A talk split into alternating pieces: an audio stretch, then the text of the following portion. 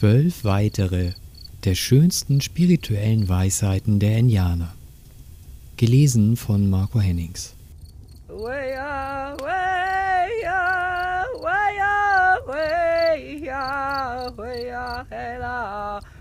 Der weiße Mann versteht alles falsch.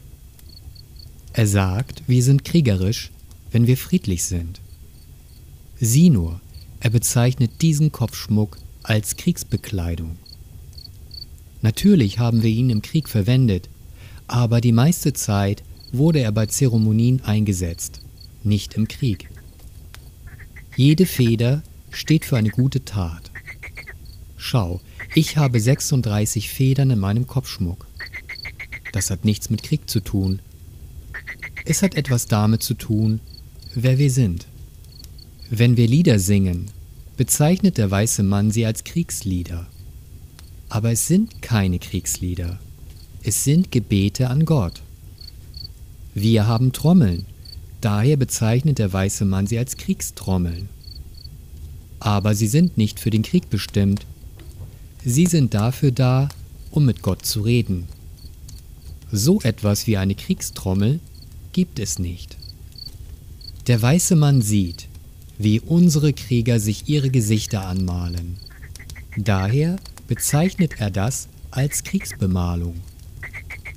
Aber wir tun das nicht für den Krieg, sondern damit Gott unsere Gesichter deutlich sehen kann, falls wir sterben müssen. Der weiße Mann sagt, unser Lakota-Volk sei erst vor ein paar Jahrhunderten zu den Black Hills gekommen. Er irrt sich. Wir sind seit Millionen von Jahren hier. Der weiße Mann sagt, Gott hat die Welt in sieben Tagen erschaffen. Auch hier irrt er sich. Gott erschafft die Welt seit Millionen von Jahren und hat sein Werk noch nicht vollendet. Er erschafft sie jeden Morgen neu, wenn die Sonne aufgeht. Wenn er das nicht täte, wäre die Welt schwuppdiwupp verschwunden. Deswegen senden wir jeden Morgen und jeden Abend unsere Gebete zu ihm hinauf um ihm für die Welt zu danken. Wenn wir ihm nicht danken würden, könnte es sein, dass er nicht fortfahren würde, die Welt neu zu erschaffen. Alles wäre verschwunden. Und was könnte der weiße Mann uns denn noch stehlen?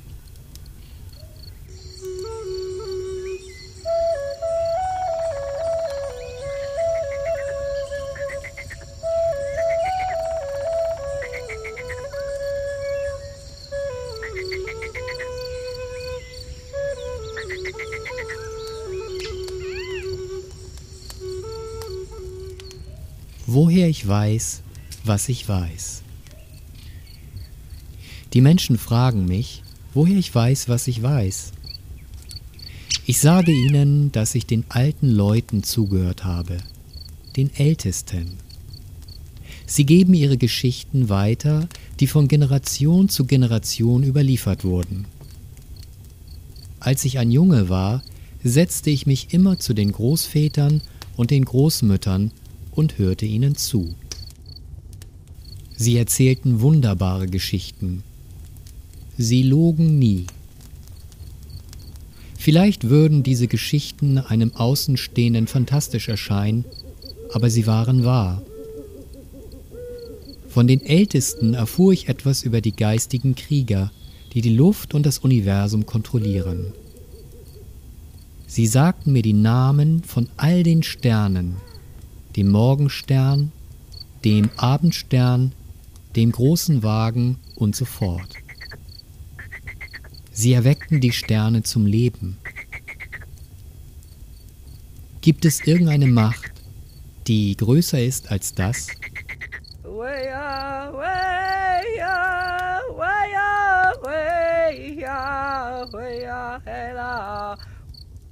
Der Weg der Ältesten. Wir befolgen die Lehren der Ältesten und unserer Vorfahren. Auf dem Weg der Lakota geben die Ältesten den Menschen spirituelle Führung. Die Weisheit von Tausenden von Jahren fließt über ihre Lippen. Auf unserem Weg werden wir zu Ältesten, wenn wir älter werden. Auf dem Weg des weißen Mannes wird man nur älter, wenn man älter wird.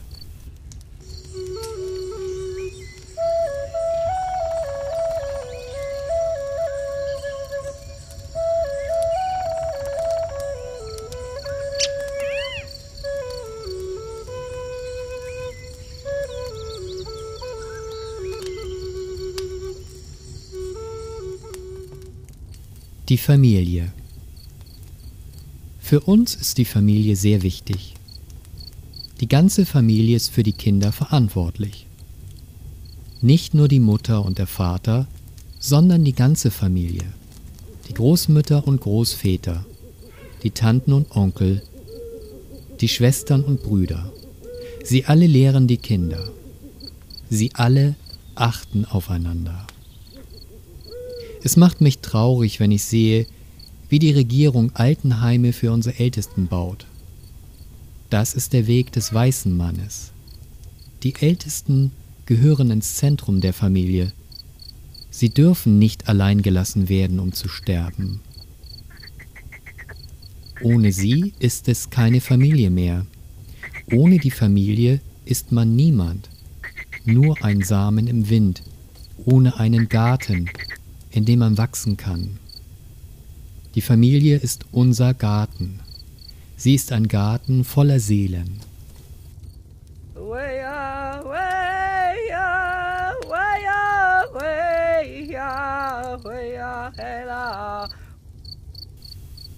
Das Totenlied.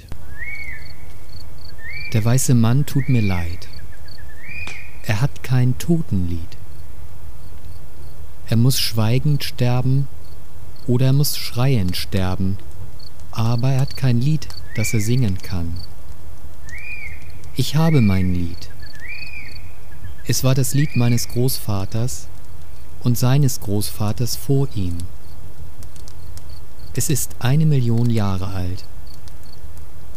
Wir sind zu diesem Lied gestorben, bevor der weiße Mann je hierher gekommen ist. Viele unserer eigenen Leute haben kein Lied mehr. Sie haben es verloren oder vergessen. Sie wissen nicht, wie man stirbt. Viele Male habe ich mein Lied die Häuptlinge gelehrt, die ihre Lieder nicht kennen. Ich weiß, wie man stirbt. Jeder Mensch braucht ein Lied, sonst stirbt er wie ein Hund.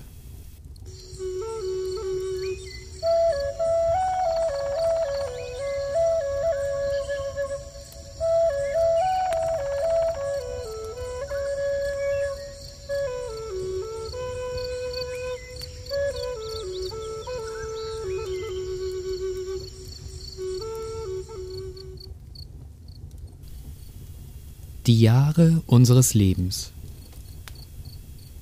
Einst lebten die Menschen 900 Jahre oder länger. Eure Bibel sagt das und in diesem Punkt glaube ich ihr.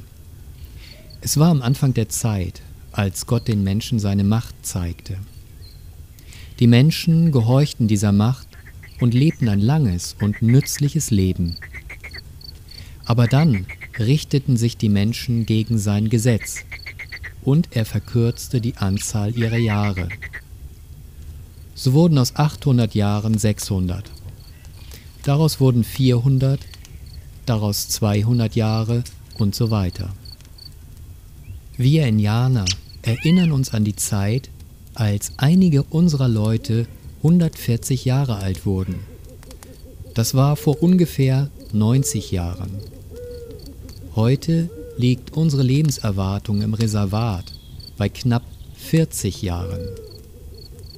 Bald werden wir am Morgen zur Welt kommen und am Abend sterben.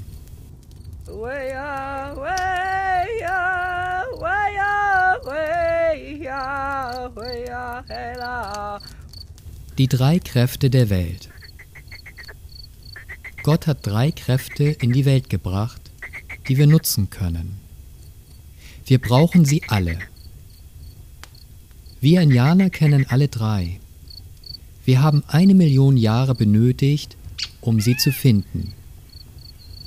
Es gibt eine materielle Kraft, eine spirituelle Kraft und eine übernatürliche Kraft. Die materielle Kraft ist die Güte dieser Erde. Die spirituelle Kraft ist die Güte der Menschen. Die übernatürliche Kraft ist die Güte Gottes, des großen Geistes. Die drei Kräfte existieren getrennt voneinander, sie sind nicht miteinander verbunden. Es ist die Aufgabe der Menschen, die Verbindung herzustellen. Wir verbinden die drei Kräfte durch unsere Gebete, durch unsere Zeremonien, durch unsere Taten. Jede gute Tat ist eine Säule der Schöpfung. Jedes Gebet stützt die Welt. Unsere Zeremonie, unser Sonnentanz bewahrt die Harmonie des Universums, indem sie die drei Kräfte miteinander verbindet. Die materielle Kraft hat den größten Einfluss auf die Menschen. Es ist die Kraft, die Gott uns geschenkt hat, damit wir die Dinge dieser Erde nutzen und genießen können. Manche Menschen denken, sie sei die einzige Kraft. Sie sind wie diejenigen, die das Uran von dort, wo Gott es hingetan hat, aus dem Boden holen und eine Atombombe bauen, um Menschen zu töten. Dann gehen sie in ihre Kirche und rufen, Gott segne uns, hilf uns, deine Welt zu beherrschen. Unmöglich. Gott hilft ihnen nicht. Sie können seine Welt nicht beherrschen. Diese Welt gehört Gott und nur Gott beherrscht die Welt. Die zweite Kraft ist die spirituelle Kraft. Ohne die spirituelle Kraft wird die materielle Kraft alles Leben zerstören. Materialismus ohne Spiritualität ist der Fluch dieser Welt. Die spirituelle Kraft ist die Kraft, Gutes zu tun.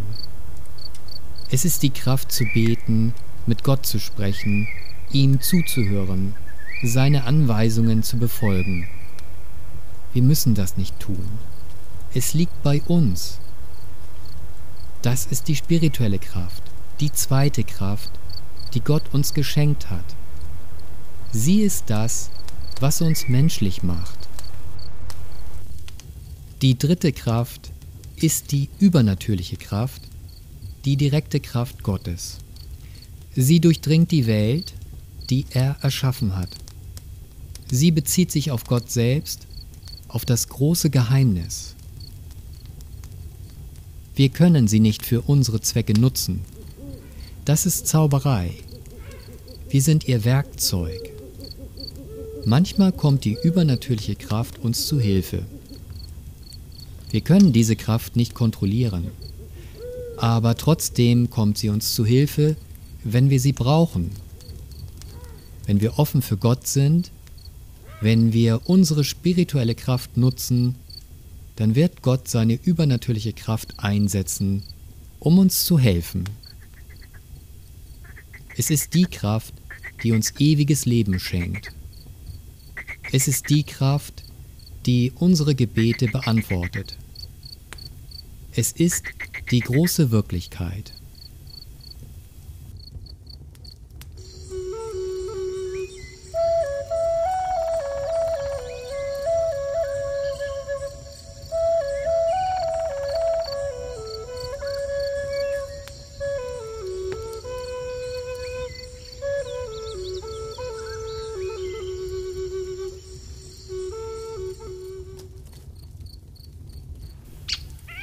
Große Wirklichkeit. Manchmal sehe ich über diese Welt hinaus. Ich sehe eine große Wirklichkeit. Es ist die große Wirklichkeit Gottes. Man kann sie nicht wirklich beschreiben. Es gibt dort nichts Böses. Alles ist gut. Es ist nichts Böses an Gott. Die Welt, in der wir leben, kommt aus dieser Welt, so wie ein Tautropfen aus dem Morgenhimmel kommt. Und wir Menschen kommen aus dieser Welt und kehren zu ihr zurück, genauso wie der Tautropfen. Dorthin gehen unsere Gebete. Dort gibt es Büffel und geistige Krieger auf ihren Pfaden. Dort gibt es kein Leid. Es ist die große Wirklichkeit. So nenne ich sie.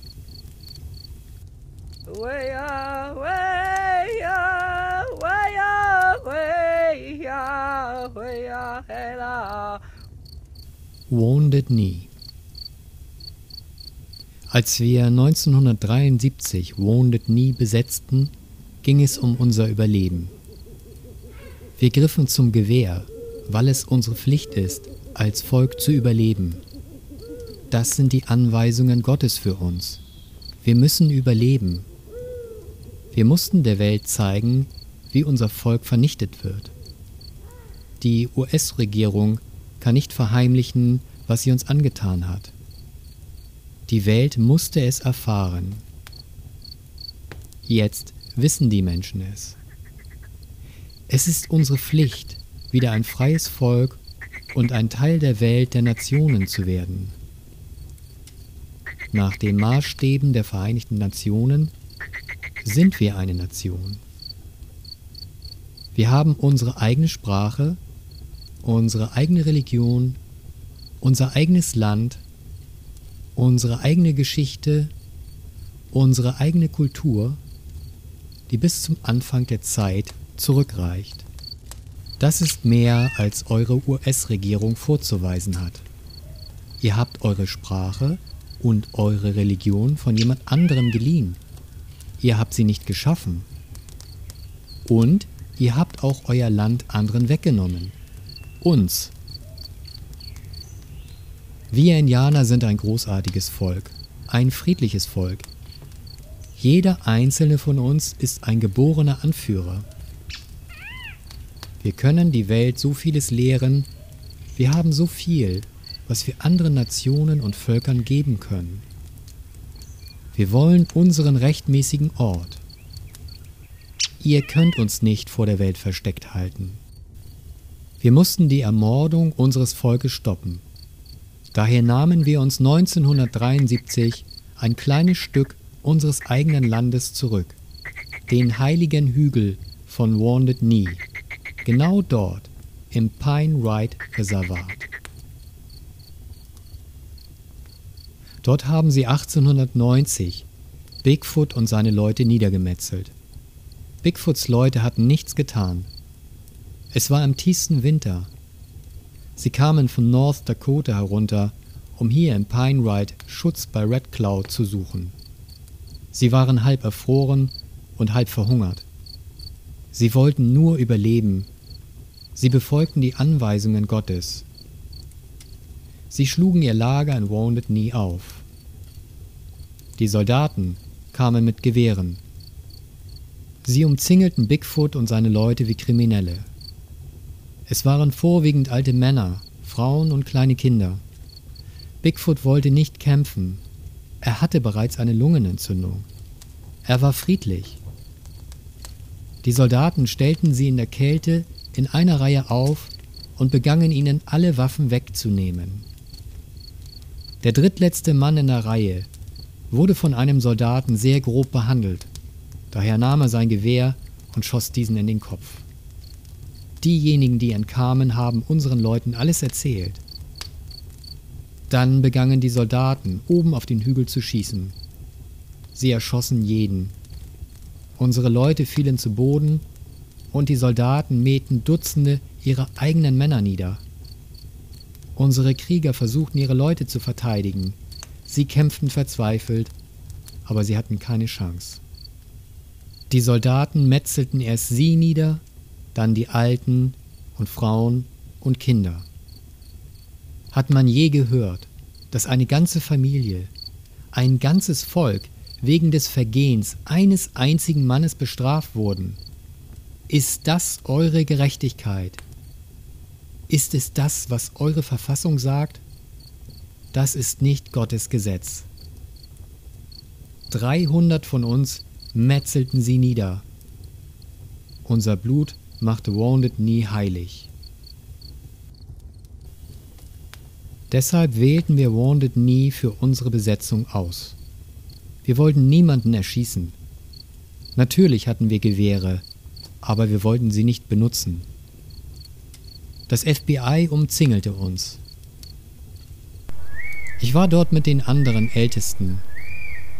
Wir waren Friedensstifter. Unsere Krieger kamen zu mir und fragten mich, was sie tun sollten. Benutzt die Pfeife, die heilige Pfeife, sagte ich zu ihnen. Sie ist mächtiger als irgendwelche Gewehre, mächtiger sogar als eine Atombombe. 71 Tage hielten wir sie auf Distanz. Nicht die Gewehre taten das für uns. Es war die Kraft der heiligen Pfeife. Gottes übernatürliche Kraft. Somit verhinderten wir ein weiteres Massaker. Einige wurden verletzt, ein paar wurden getötet, aber wir befolgten Gottes Anweisungen. Wir überlebten. Danach wurden viele unserer Krieger festgenommen und ins Gefängnis geworfen. Leonard Peltier und die anderen. Aufgrund falscher Beschuldigungen. Es ist ihnen egal, wen von uns sie kriegen. Hauptsache, sie bekommen einen Indianer zu fassen. Sie nehmen den ersten Indianer, den sie sehen. Das ist die Gerechtigkeit des weißen Mannes. Aber wir haben überlebt und wir werden weiterhin überleben. Darum geht es bei Wounded nie. Ums überleben.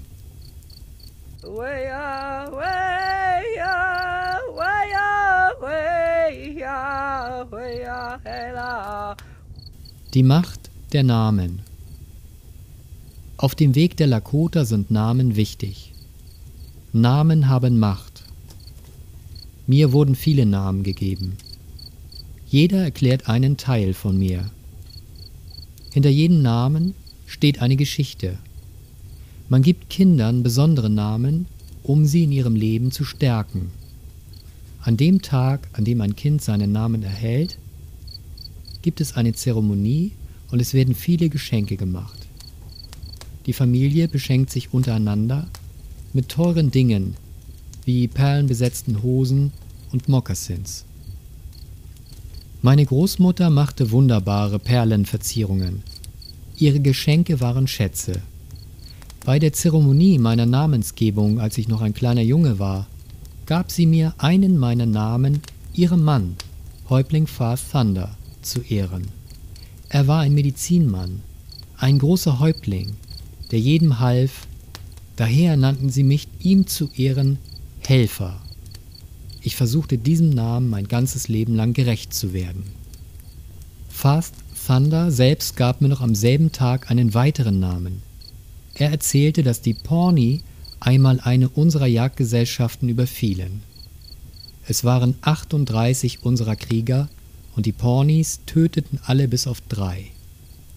Drei entkamen. Einer davon war Fast Thunder. Er erzählte. Ich wurde von zwei Pfeilen getroffen. Einer ging glatt durch meinen Körper hindurch und schaute aus meinem Rücken heraus. Ich brach die Spitze ab und zog den Schaft wieder heraus.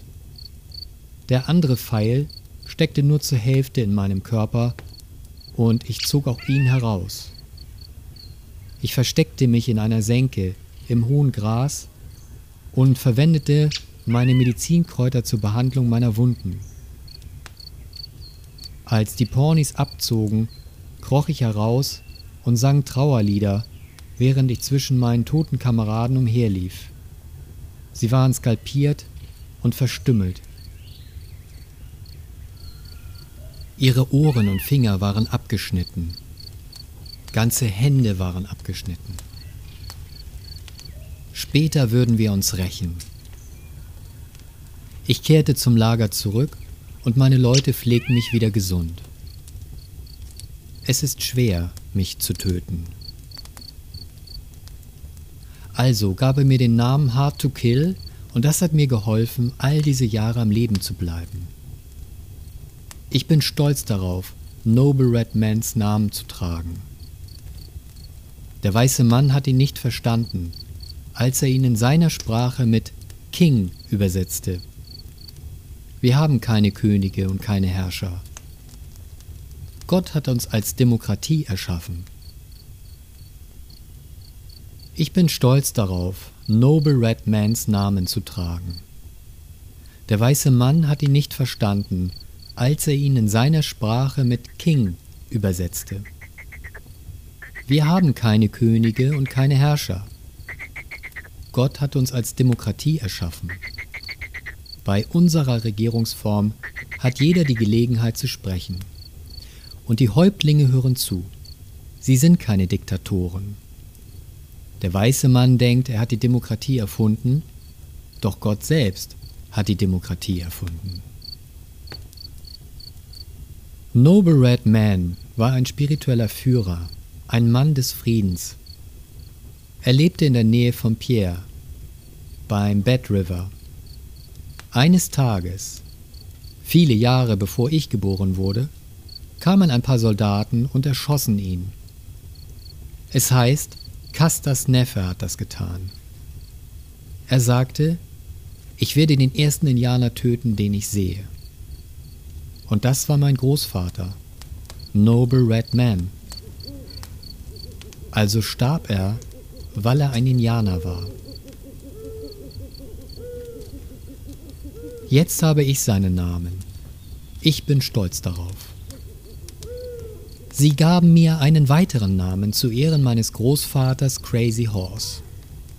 Ihr würdet ihn als meinen Großonkel bezeichnen, aber für unser Volk sind Großonkel Großväter. Crazy Horse war der größte Krieger.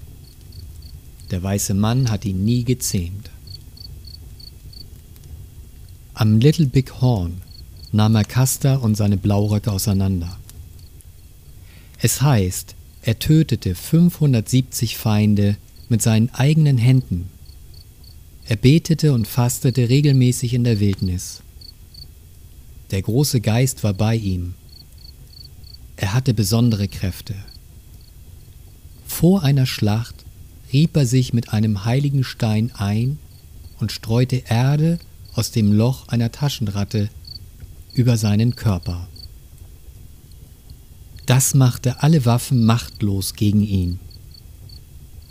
Wenn sie aus der Nähe auf ihn schossen, verfehlten sie ihn. Er hatte Gottes übernatürliche Kraft. Sie konnten ihn mit ihren Kugeln nicht treffen. Oft ging er ganz alleine auf den Kriegspfad und tötete den Feind. Also nannten sie mich ihm zu Ehren Kills Anyone Alone. Ich habe diese Kraft ebenfalls, aber ich wende sie nicht an.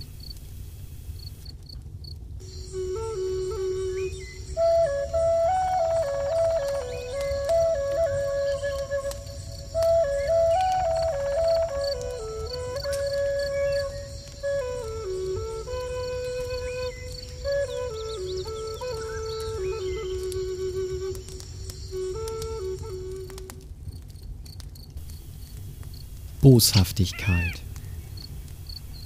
Wenn ich böse werde, bin ich zu nichts nütze. Ich erinnere mich daran, dass ich wütend wurde, wenn ich daran dachte, wie sie Noble Red Man und die anderen großen Häuptlinge ermordeten. Crazy Horse, Sitting Bull, Bigfoot und all die anderen. Ich war ein hitzköpfiger junger Mann. Mein Zorn übermannte mich. Ich konnte nicht mehr richtig denken. Ich sagte, ich werde es ihnen auf jede erdenkliche Weise heimzahlen. Und das tat ich auch. Ihr würdet wahrscheinlich das gleiche tun. Ich werde nicht erzählen, was ich getan habe. Es gibt viele Dinge, die ich nicht erzähle. Sie gehören mir. Wir rächen uns auf viele Arten. Aber das macht uns nur boshaft. Meine Frau kam schließlich zu mir. Sie sagte, tu das nicht mehr, du wirst noch getötet werden, und außerdem ist es falsch. Also hörte ich damit auf. Ich versuchte es stattdessen mit dem Frieden. Der Frieden ist schwieriger, aber es ist der bessere Weg. Der Frieden ist Gottes Weg. Boshaftigkeit lastet schwer auf der Seele. Wenn du mit dem Adler fliegen willst, kannst du nicht boshaft sein.